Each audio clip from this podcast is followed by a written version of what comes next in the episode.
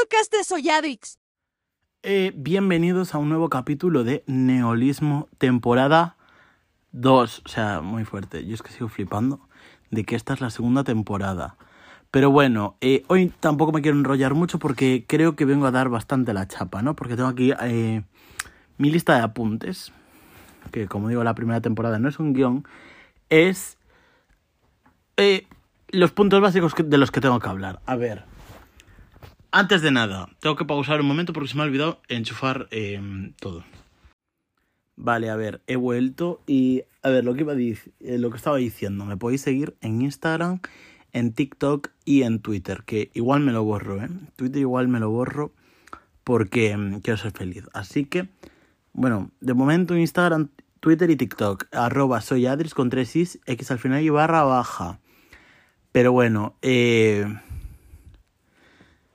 Mm, a ver, vamos a empezar con el podcast de hoy, que en la primera temporada tenéis las dos partes de Referencia Absurdo, tenéis la de mm, No todo el monte es orégano y la del saber no ocupa lugar. Lo tenéis en la primera temporada. Hoy venimos a hablar de un refrán, un refrán que, bueno, seguramente habrás escuchado mil veces eh, esta expresión, ¿sabes? Que dice dar una de cal y otra de arena.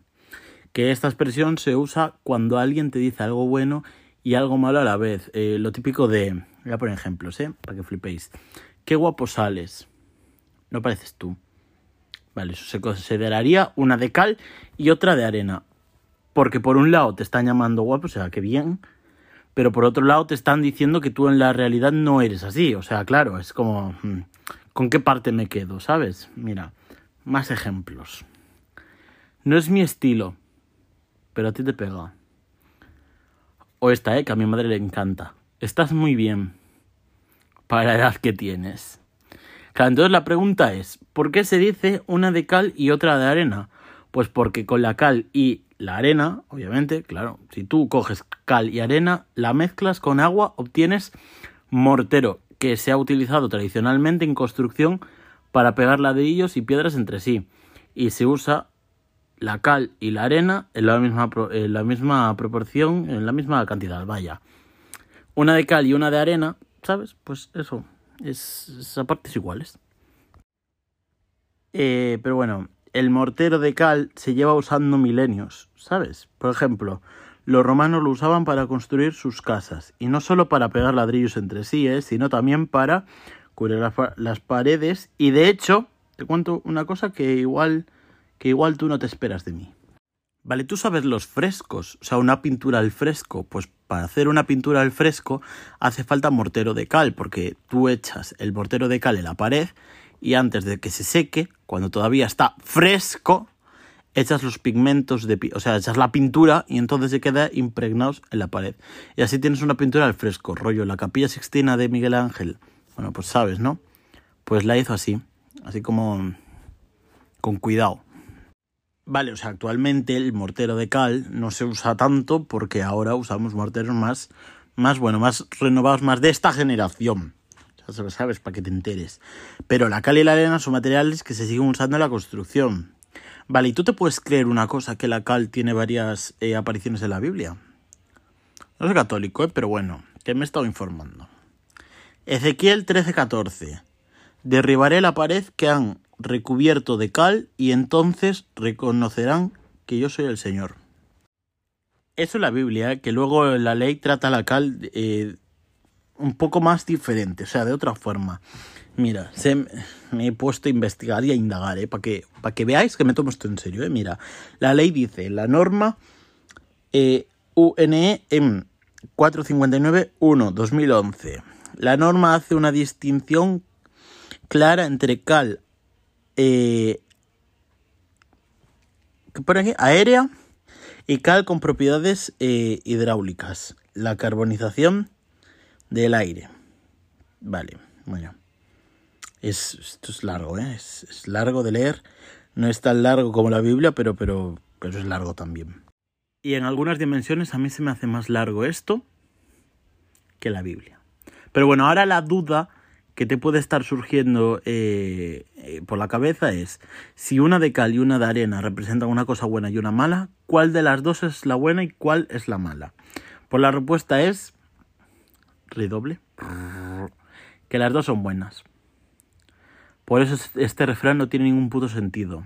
Esos comentarios de Italis, guapo, pero pareces tú, son súper destructivos. En cambio, la cal y la arena son constructivos. Básicamente porque sirven literalmente para construir. Son materiales ancestrales y milenarios que han servido para construir cosas como el Coliseo Romano, la Gran Muralla China, etc. Es que la cal y la arena la usamos para un montón de cosas. De hecho, este refrán originalmente es, atentos, ¿eh? Una de cal y una de arena hace la mezcla buena. La mezcla buena, la buena. Claro, empezamos a usar el refrán como nos sale de los cojones y entonces esto no tiene ningún puto sentido. Entonces, pues, hay que cambiar el refrán. ¿Vale? Eso es lo que hay que hacer y entonces no, nos vamos a poner a cambiar esto ahora mismo. Vale, entonces le he estado dando vueltas, ¿vale? Esto es un tema muy serio, por favor. Atentos, dejad lo que estáis haciendo y atended. Así que he pensado tres opciones y son estas, ¿vale? O sea, te voy a leer los tres eh, cambios que le podríamos dar a este refrán, porque ese eh, no. Así que eh, una cosa buena y una mala a la vez puede ser, yo que sé, un pastel caducado, ¿no? A ver, es un pastel, pero claro, está caducado. Así que la opción uno es dar un pastel caducado. Si alguien alguna vez te dice, oh, sales muy guapo, no pareces tú, tú le puedes decir, me acabas de dar un, pastel mmm, caducado. Y va a decir, veo por dónde vas. Y lo que pasa es que seguramente no te pida perdón, porque seguramente lo ha hecho aposta por joder, porque así es la gente. Otra manera de expresar una cosa buena y una mala a la vez eh, que se me ha ocurrido es un palacio, pero con gotele. Esto es una guarrería. ¿eh? Imagínate que alguien te dice, anda, esta tortilla está muy rica, no parece que la hayas hecho tú. Genial, gracias por invitarme a tu palacio con paredes de botale. Y seguramente la persona eh, te dirá, anda que cómo te pones por un comentario de nada, porque, porque así es la gente, ¿eh? que tira la piedra y esconde la mano. Que yo me he fijado en eso.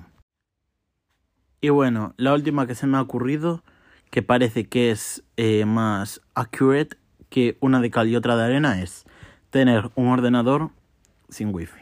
Claro, ¿para qué quiero yo un ordenador sin wifi para entrar en Word, para hacer un PowerPoint o para usar Paint. Bueno, Paint sí me gusta, pero el resto, ya ves tú. Pero bueno, si alguien alguna vez te dice, qué casa tan bonita para lo pequeña que es, que esa es otra de esas, eh, eh, que van dobladas, tú le dices, gracias por tu ordenador sin wifi. Neolismo, un podcast de Soyadrix.